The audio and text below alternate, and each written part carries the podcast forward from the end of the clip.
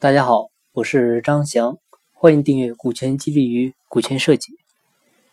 我们之前呢讲过，呃，企业处在不同的阶段，面对不同的激励对象啊，需要采取的股权激励模式呢，应当是不一样的。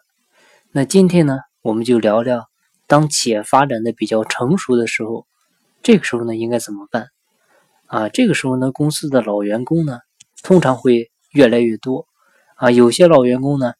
他确实为企业也做出了巨大的贡献，但是呢，可能他毕竟年龄在那儿啊，能力在那儿，技术的更新迭代速度呢这么快啊，可能他已经不能适应企业的发展了。但是呢，你肯定又不能直接把他给辞退啊，将他给抛弃啊，那种做法肯定是太不明智的。因为年轻人的这一代呢，他在看着啊，如果你这么对待老的功臣，那么他们会怎么想？啊，这个时候呢，通常就会需要用到这个这么一招，叫杯酒释兵权了。杯酒释兵权呢，是古代的一个案例。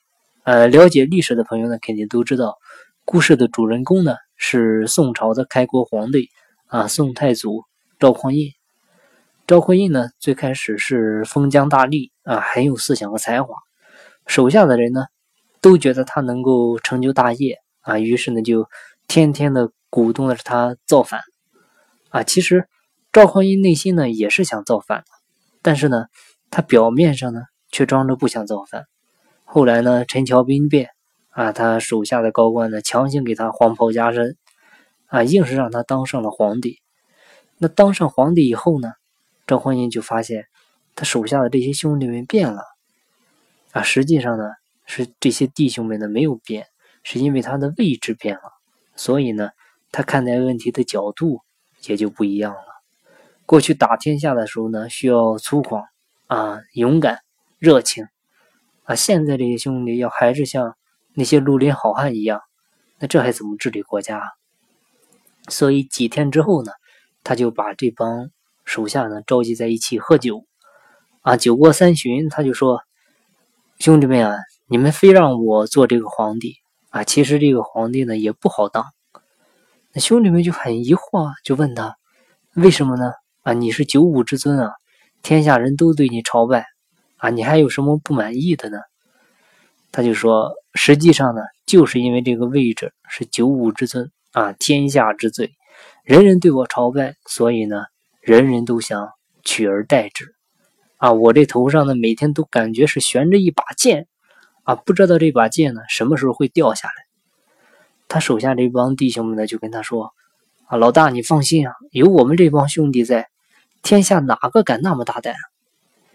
赵匡胤呢，这个时候呢，沉了一会儿，啊，就说：“我其实呢，不是担心别人啊，恰恰是担心你们这帮兄弟啊。”此话一出，啊，手下兄弟就明白了，皇帝呢是杀心已起，于是呢，都跪下磕头。啊，央求老大给指条明路。那这个时候，赵匡胤是怎么做的呢？他就说：过去打天下的时候呢，没有你们确实不行，但你们呢不是治天下的料。当年你们打天下的目的是什么？不就是有一个幸福的生活啊，有一个长远的保障吗？这样吧，明天呢，你们就可以告老还乡啊，金银财宝、良田房产啊，这些都不会少了你们的。第二天呢？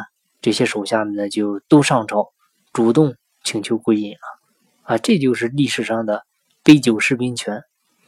当时呢，北宋的大局其实已经基本确定了，啊，只剩下北方还有一些西北的少数民族还没有臣服，啊，大宋需要做的事情呢，就是治国，而不再是武力开国了。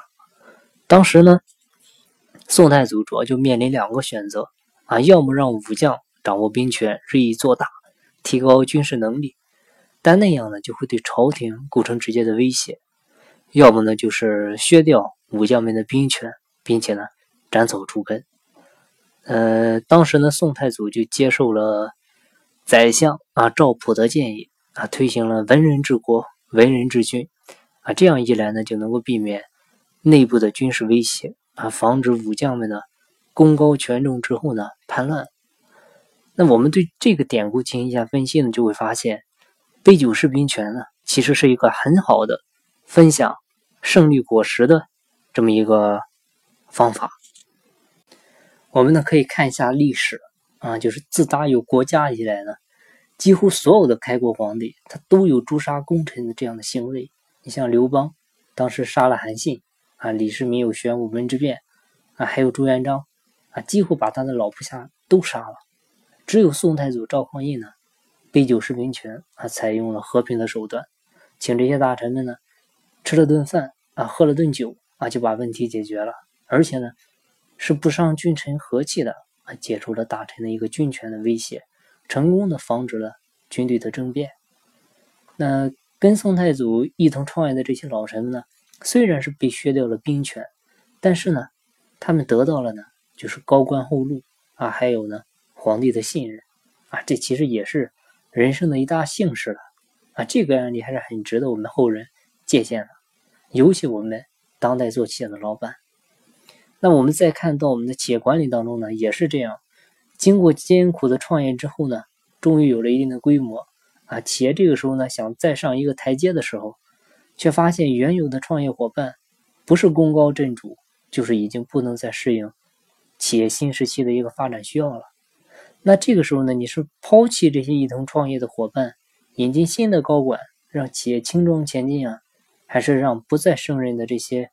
所谓的明日黄花们，他们继续留任呢？对企业家来说呢，这确实是一件很难以抉择的事。但是几乎所有的企业家呢都遇到过。如果我们讲杯酒释兵权的案例呢，用在企业管理当中，就会发现这个问题呢几乎就是很好解决了。公司和老板呢可以让出部分的股权，功臣们呢退出重要的岗位，啊，两者之间呢相得益彰。既让企业轻装前进，啊，又能让曾经为企业做出了巨大贡献的这些功臣们呢，安心的享受自己所创造的成果，啊，很多企业发展到一定阶段、一定规模之后呢，产生震荡，啊，企业发展停滞不前，甚至倒退，其原因很大程度上就是企业家不懂得分享，个人的控制欲太强，啊，那最后的结果呢，就是企业分崩离析，啊，一蹶不振。和赵匡胤相比呢，我们刚才讲到朱元璋啊，对待功臣的方式呢，就是很失败的案例。他火烧独角楼啊，对大大臣这些功臣啊大开杀戒。所以老板们呢，要向赵匡胤学习啊，进行股权激励啊。高管呢，拼尽半生要的，无非就是名、权啊、利，你通通满足他们就是了。但是有一点，就是要把高管的位置让出来。啊，这就叫股权中的杯酒释兵权啊，这是一种共赢的方式。总之吧，老板一定要记住，现代社会只有分享啊，才会有发展；只有分享呢，才会有更多的人愿意加入；只有分享呢，才会有人愿意来帮助你完成自己的梦想。好，今天的分享呢就到这里，感谢您的收听。如果您有股权激励、股权设计方面的困惑或者问题，欢迎加我微信，咱们再深入沟通。我的微信号是三二八六三四九六幺。金不在西天，金在路上。我是张翔，下期再见，拜拜。